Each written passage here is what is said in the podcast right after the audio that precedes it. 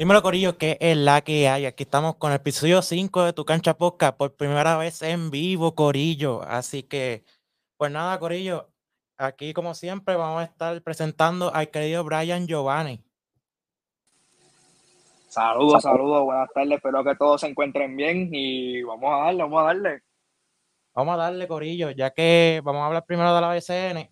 Este, pues nada, este, ya que nos impactó demasiado el equipo de Bayamón que perdió contra los Mets de Guaynabo. ¿Qué tú piensas de eso, Brian?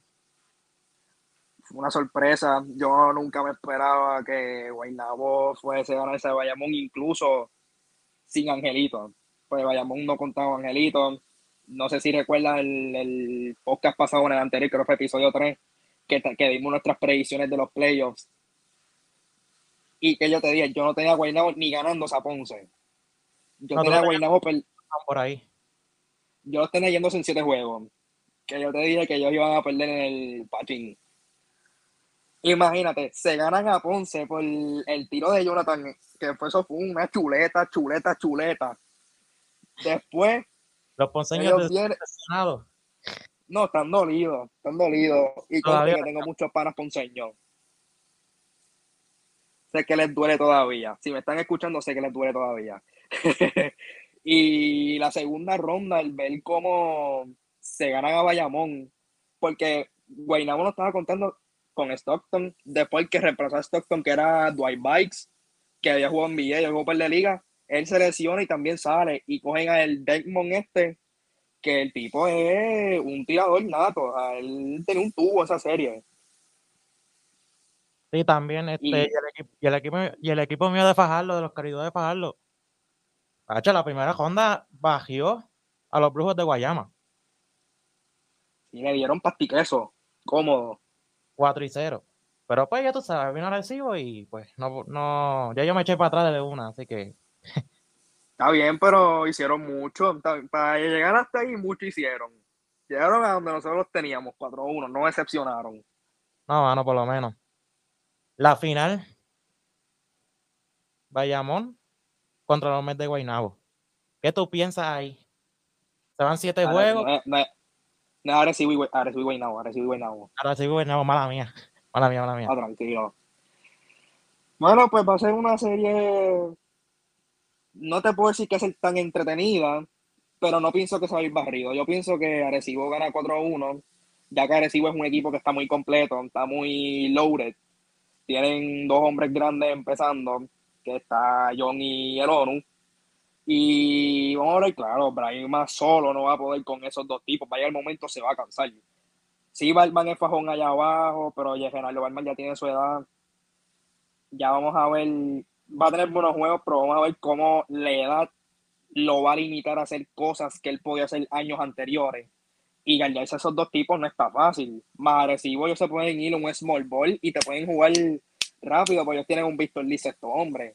Tienen gente del banco que puede producir, a la diferencia de Guaynabo, que Guaynabo su rotación de jugadores buenos es el cuadro, y tienen a EJ Crawford que viene del banco, y creo que tienen otro más, no recuerdo el nombre exactamente. Y a eso añádele que Jonathan Hahn no va a jugar, pues Jonathan Hahn se lesionó de la mano, que va a estar fuera de los playoffs. Y yo entiendo que 4-1, Arecibo gana 4-1. 4 a 1. Pues yo pienso de verdad como. Vamos a ponerlo como 4 a 2. Porque un equipo de Guaynabo tiene sus días. Sí, pero...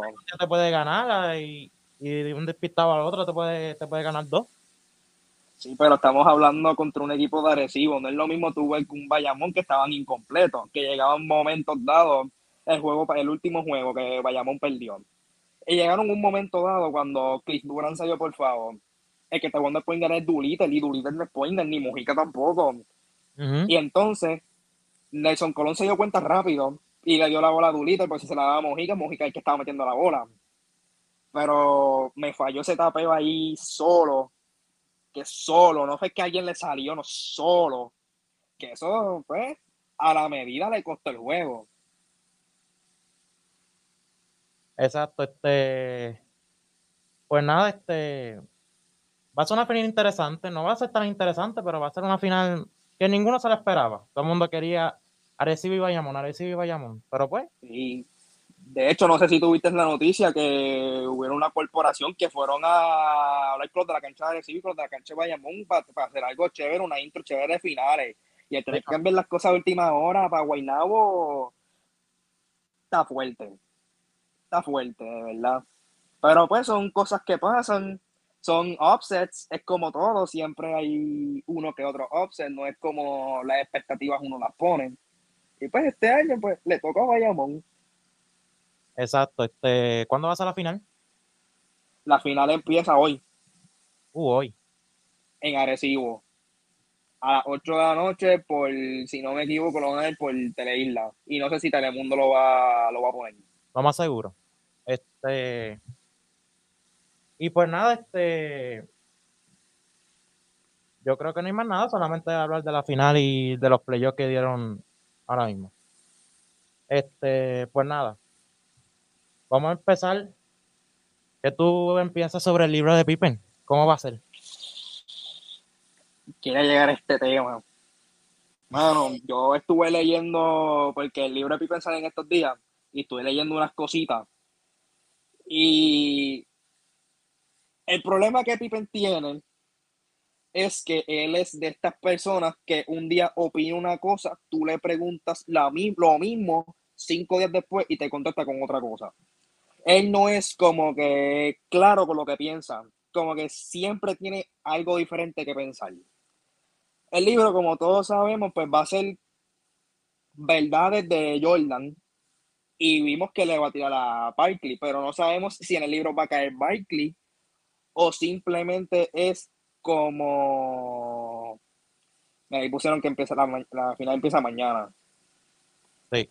Que en Arecibo. Que o es de promoción para que la gente se interese más en leer el libro.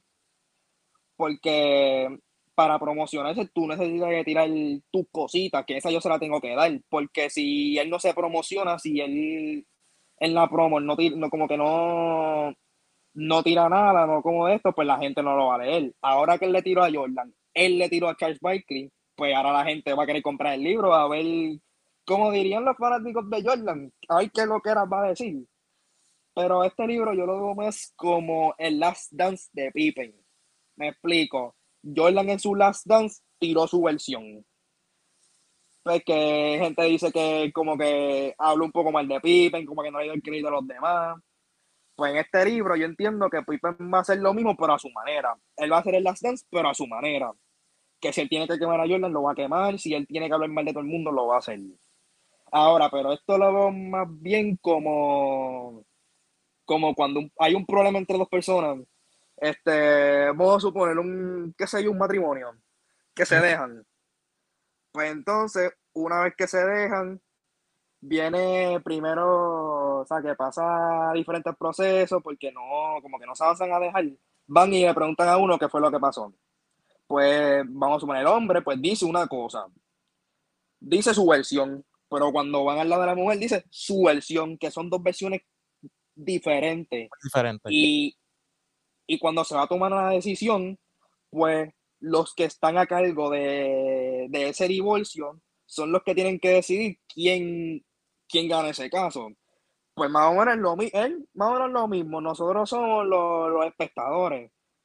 A nosotros podemos, qué sé yo, pueden, pueden decir no, que si Pippen está loco, Pippen tiene la razón.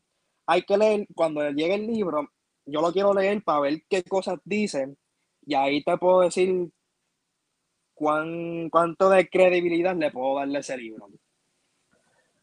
Ok, y otra pregunta que te hago, este, ¿tú piensas que Jordan no hubiese ganado el campeonato sin Pippen? Nadie gana solo. Pippen no ganó sin Jordan, Jordan no ganó sin Pippen. Pero vamos a hablar claro. Jordan en los primeros años hicieron mucho, lo que pasa es que entraron a playoffs pues porque ese año pues en el este lo que había equipos duros era Boston, Atlanta, Filadelfia y el otro creo que era Milwaukee, porque Cleveland se empezó a poner duro para los 80 finales por allá. Del quinto para abajo eran dos sotaneros. Entonces, ¿cómo tú me vienes a decir a mí que tú ganas 30 y pico, pierdes 40 y pico de juegos y entraste a playoffs como quieras? Eso quiere decir que tu conferencia es una porquería.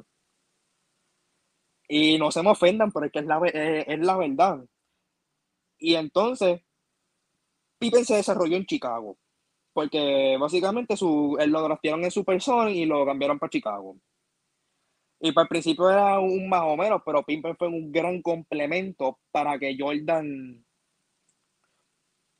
hubiese ganado lo que ganó. Que él cargó, claro que sí, Jordan cargó. Pero ¿qué pasa? Cuando Jordan se retira, que otra cosa que se está diciendo es que Pippen dice que supuestamente una vez que Jordan se retira, él anuncia tarde que se va a retirar. Que una, fue una vez que la agencia libre, que la agencia libre se acabó, como que para que Chicago no cogiera más jugadores.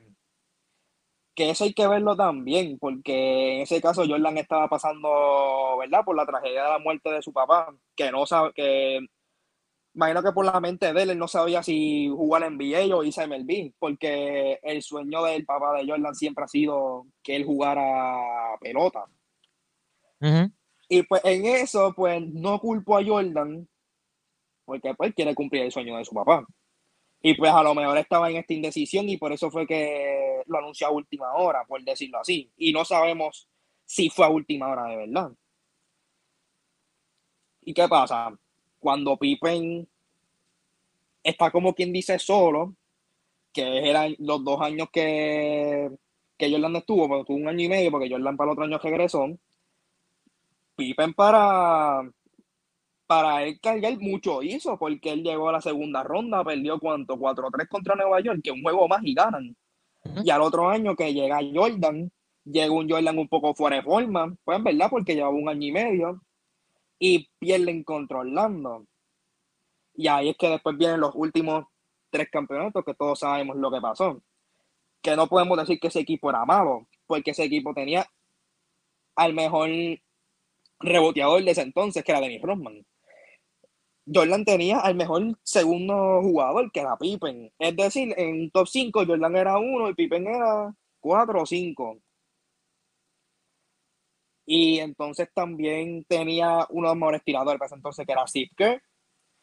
Tenía un Ron Harper que era caballo en los Clippers. La verdad es que las lesiones lo limitaron. Y él era un shooting, que ser point guard.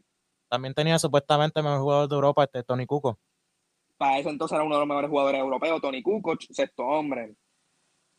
Pero, pues, de este libro me interesaría leerlo para ver qué puntos trae Pippen. Y ahí yo te puedo decir, de mi punto de vista, quién de los dos va a tener la razón. ¿Tú piensas que Isaiah Tomaba va a estar en el libro también? Puede que tenga su parte. Puede que sí, puede que no. Es que, es que no creo que Pippen sea como que tan puerco y como que, mira, ya toma, este, vamos a quemar a Jordan. Como que lo va a quemar, pero si lo queman va a ser él mismo. Él no es como que no va a añadir que si Isaiah toma, que si eso. Bueno, que lo va a hacer él mismo.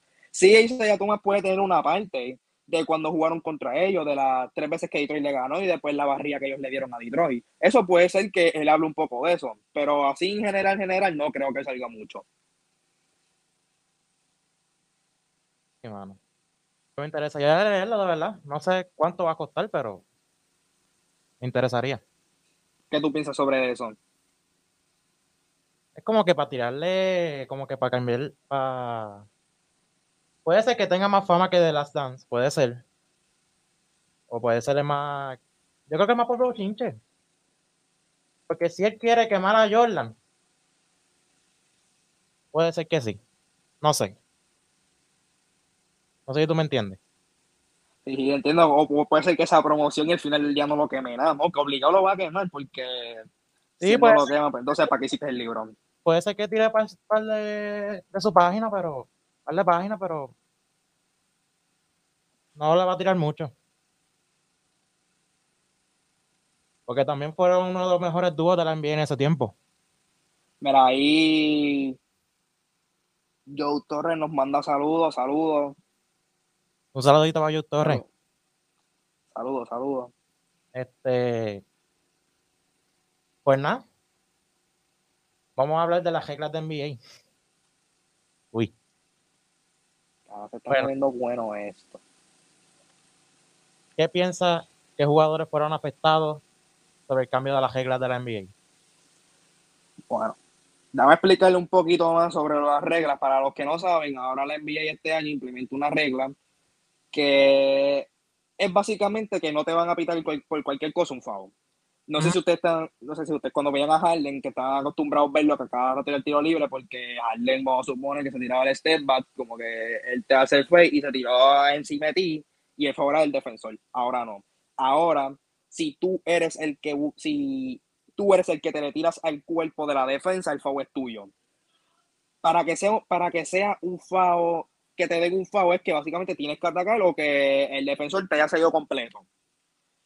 Y esto, pues, hablando de quién le haya afectado, uno fue definitivamente Harden, porque nosotros estamos acostumbrados a ver que Harden te promediaba 30, 32 puntos por juego, pero de esos 30, 32 puntos por juego, 15, 16, 14 eran en el libre.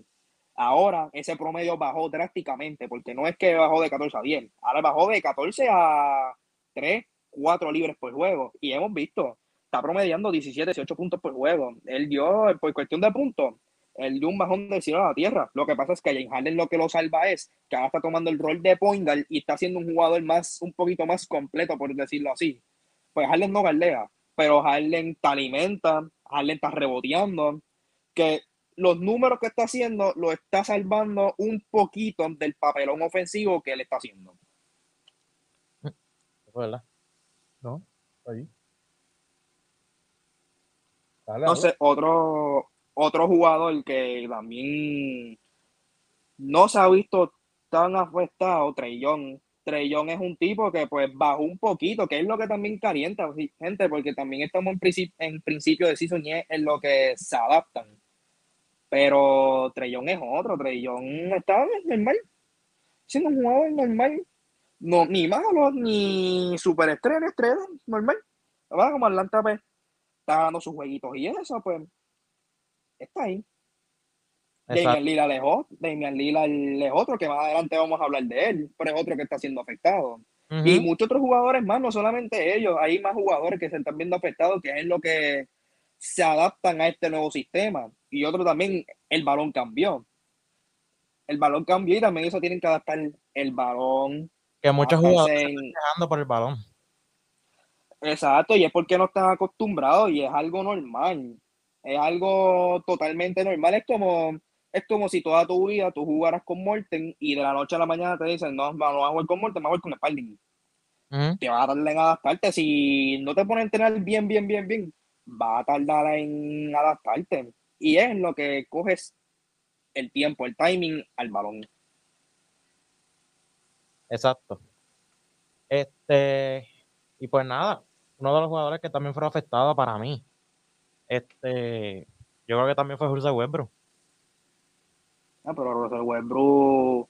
Es que lo que pasa es que ya Russell Westbrook no es en regla, ya él es cuestión de estilo de juego, porque tú ves a Russell Westbrook que él empezó en OKC. En OKC fue la segunda opción porque tenía un Kevin Durant. ¿Qué pasa? Cuando Kevin Durant se va, él pasa a ser una primera opción. El jugador es un juego rápido, te la voy a dar rápido, yo las tiro, yo reboteo, yo. Él busca números. ¿Qué pasa? Ya él estuvo adaptado a eso. Cuando él llega a Houston, Houston, por la razón que no logra nada, es porque ya se acostumbró a la primera opción, él volvió a hacer la segunda opción y él comete muchos turnovers porque él quiere hacer las cosas tan perfectas que las termina haciendo mal. Por querer hacerlas tan perfectas. Él es como que él no sabe jugar pasivo. Y en este sistema ahora de Lakers, necesita tener un, estilo de juego pasivo. ¿Por qué? Porque tú tienes a un LeBron James que ya tiene ya sus 36, casi 37 años. Y te está matando. Y no se puede poner. Y está matando, claro. Y ya no puede correr como corría antes. Tú tienes un ID que te puede jugar rápido, pero también es un tipo que se lesiona mucho, que tampoco puedes tirarlo a coge por ir para abajo. Es un equipo de muchos veteranos. Entonces, si tú te vas a correr, se van a casar rápido y pasan cosas como pasaron en el juego que sí. Que llega el momento cuando van con chamaquitos, son muchos más rápidos, no tienen un sistema adaptado y se los ganan por eso mismo. Pero es en lo que Westbrook cae, cae en ritmo, no en ritmo, en como que se acopla al sistema de Lakers. Porque una vez que se, se acopla el sistema, si es que se acoplan, pues las cosas van a ir fluyendo normal. Exacto. Este, pues nada, yo creo, no tengo más nada que decir sobre el tema, ¿verdad? ¿Qué tú tienes, que tú, qué tú opinas sobre las reglas? dame tu punto de vista. Yo pienso que está bien porque eso de los floppers deberían quitar hace tiempo también. Pero mucha gente, muchos jugadores, por ejemplo, G. Harden, se acostumbró a eso también. Oye, ¿tú me entiendes? Sí, mira, mira el comentario aquí. Los Lakers tienen que jugar de media cancha usando todo el de tiro. Sí, es cierto. Ellos tienen que jugar más sistema. Ni tienen los tiradores si venimos a ver en cuestión de nombre, el equipo es completo. Lo que pasa es que no están jugando el sistema que ellos deben jugar. Por eso es que ellos se ven así. Y honestamente, a mí me gusta más así como está ahora. Ahora, yo no sé si eso se va a quedar así, por, si, si va a ser así por este año, porque es 75 y quieren como que implementar un, un poco de toda la era, o siempre va a ser así. Para mí me gusta así, porque entonces el juego se puede ver un poquito más fluido ya no es tanto FAU estúpido. Y en cuestión de las técnicas, antes pidió unas técnicas demasiado estúpidas, de que yo te miraba así serio, como que así, serio, pip, técnica. No. Y esas cosas, si siguen cambiando a que sea menos técnica, que se pueda jugar más físico, el juego va a ser mejor. Que se van a quejar, claro que se van a quejar, porque es, es, como, es como todo, es cuando tú estás acostumbrado a algo y tú tienes que cambiar. Tú tienes que adaptarte. Tienes que adaptarte. Sí, pero también Jim Harley le, le bajó los números ahí con esas nuevas reglas. Se van a ver feitos si no lo arregla. Eso es. No, se va a ver feito, sí. Kairi avanza, llega, porque si no, no vamos para ningún lado. Hmm. Dicen que lo van a cambiar, pero es que yo no sé. Yo lo último que yo leí acerca de eso que no va con el tema, pero lo menciono rapidito, es que supuestamente están viendo a ver si Nueva York cambian la, los establecimientos en cuestión del COVID, de que si que si vamos a suponer que si tú no estás vacunado puedes jugar como quieras. Que si hacen eso van a, van a terminar haciendo lo que yo te dije en varios podcasts pasados. Kairi jala chavo y ellos no van a dejar que Kairi no juegue la season completa. Algo van a hacer y están perdiendo puntos también porque Kyrie anotaba 20, 25, 26 puntos por juego. Claro, claro, no, y en cuestión de que como Harden está luciendo así, tú necesitas esos puntos de Kyrie.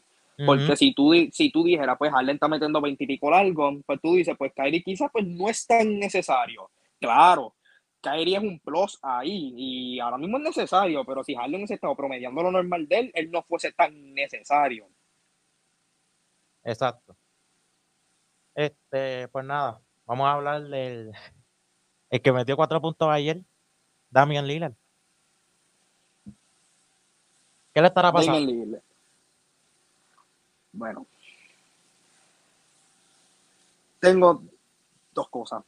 Uno, puede ser el cambio de balón, que él no se ha adaptado todavía, porque no es que tuvo este juego malo, él ha tenido ya varios juegos malos.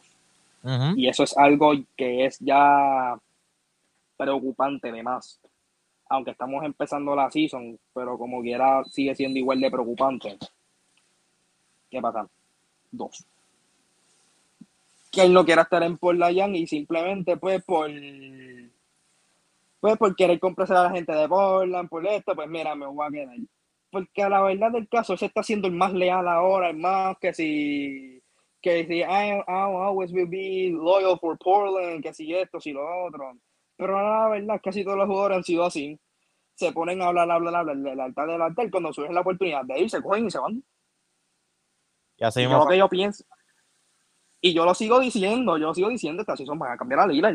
Pero lo único que van a decir que fue la franquicia que lo quiso cambiar para reconstruir. Como que ellos se van a echar la culpa a ellos. Eso es lo que yo pienso que va a pasar.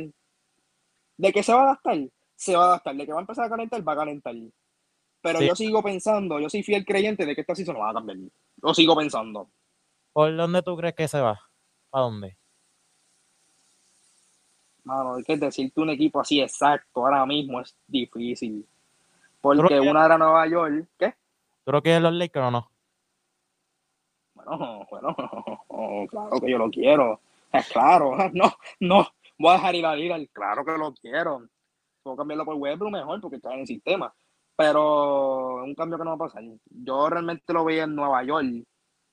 Pero no, yo tenía a Derrick Rose y a Kemba Walker, a menos que le tengo que cambiar a uno. Pero ahora, yendo más a tu pregunta, bueno, ahora pensando aquí, un equipo que podría cambiarlo, Boston. A Boston. Boston. Un paquete de, mira, escúchate este paquete.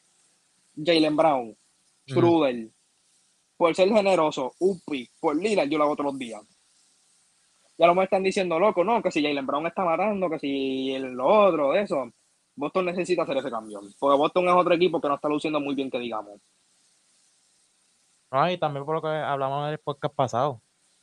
El jueguito que tiene Jason Taylor y Jalen Brown. y, eso, y eso es algo que yo siempre he dicho. Y pues si tú sacas, mira, yo te veo lo que sea, si tú sacas a Jalen Brown y sacas a Schroeder, metes a Lillard, el equipo Boston se va a ver mucho más fluido, se va a ver mucho mejor.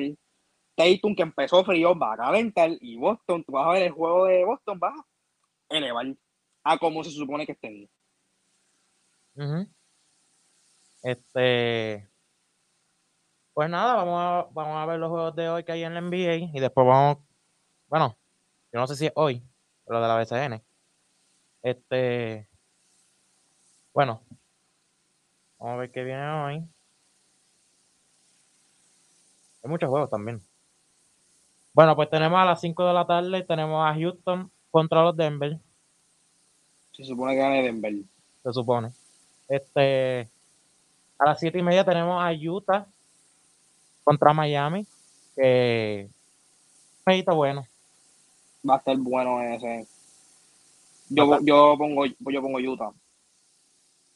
Filadelfia contra Chicago a las 8 de la noche. Uh, ese va a estar bueno. El ah. pasado ganó Filadelfia, ¿verdad? ¿Eh? El pasado lo ganó Filadelfia, ¿verdad? Sí. No creo que Chicago se deje, se deje dar en la cara. Pienso que Chicago va a pocos puntos, no fueron por tanto. Por eso fue un juego pegado. No, y no sé si tú te has dado cuenta que Chicago ha sido un equipo que ellos saben venir de atrás. Pero tampoco puedes depender de siempre venir atrás. Porque siempre va a haber un equipo mejor que te va a saber defender. Exacto. Este, y este juego, no sé, Boston contra Dallas a las ocho y media. Creo que son dos equipos que para mí no están jugando, como que no están, no están jugando el mejor baloncesto. Pero, ¿quién es local? Dallas, ¿verdad? Este se, Dallas. La a se la voy a dar nada más porque son local. Local, bueno. Por eso, pero que los dos equipos no me están convenciendo mucho. Y también tenemos a las 10 Atlanta y Phoenix. Uh, se va a estar interesante. También. Los se va a estar interesante. Tú vas hoy a las 10 y media contra Portland. ¿Contra quién? Atlanta y Phoenix pongo a Phoenix y Lakers y Portland. A Anthony Davis no se sabe si va a jugar. Yo le voy a. Yo, ¿Y yo tengo fe y espera. Él va a estar una semana fuera. Lebron. Sí, una semana afuera, sí. No se sabe sí, pero ese, ese vuelve bien. Ese... Acuérdate que le das también. Exacto. Es normal, normal que pasen estas cosas. Y Anthony Davis no hoy. Ajá. Westbrook, yo creo. ¿No juega hoy? ¿Qué? No, si Anthony Davis no juega. Si no juega. Si no es por descanso y tanta madre, tú sabes cómo es. Si Anthony Davis juega, ganamos. Ganan, perdón. No me puedo escuchar tan esto si, Anthony Davis no juega, lo que viene va a estar fuego. Bueno. Si Anthony Davis no juega, se la voy a Portland. Exacto. Y pues nada, y el, el juego de hoy, ¿verdad? El de BCN, que a las 8 de la noche. ¿Quién tú le das el juego hoy? ¿Para ti quién gana? ¿Quién y por cuánto? El primer juego. Sí, ¿quién y por cuánto? Arecibo como por, por 10. Arecibo por 10. ¿Y tú? Yo me voy a ir cerca tuyo, me voy a Arecibo por 9. Por 9. 9. Pues está bueno. Pues nada, yo creo que sería todo. ¿No tienes más nada que decir? No. Ya debe ser día lo que tenga que decir, ya dije lo que tenga que decir. Bueno, pues ya terminamos por el día de hoy. Pues muchas gracias, Corillo, por estar en este en vivo. Muchas gracias a la producción. Muchas gracias. Y pues muchas gracias, Brian, por sacar tu tiempo. Nada, hable siempre, tú sabes cómo es. Aquí seguimos metiendo mano y vamos a subir este canal. Que nos sigan por todas las redes, promocionados, por donde nos pueden seguir. Este, pues estamos por Facebook como Tu Cancha Podcast, estamos por Instagram como Tu Cancha Podcast y estamos por todas las redes sociales de podcast como Tu Cancha Podcast. Así que, así que Corillo, mala mía otra vez. Así que Corillo, buenas tardes, buenos días, buenas noches a todos. Amén. Paso linda, baile.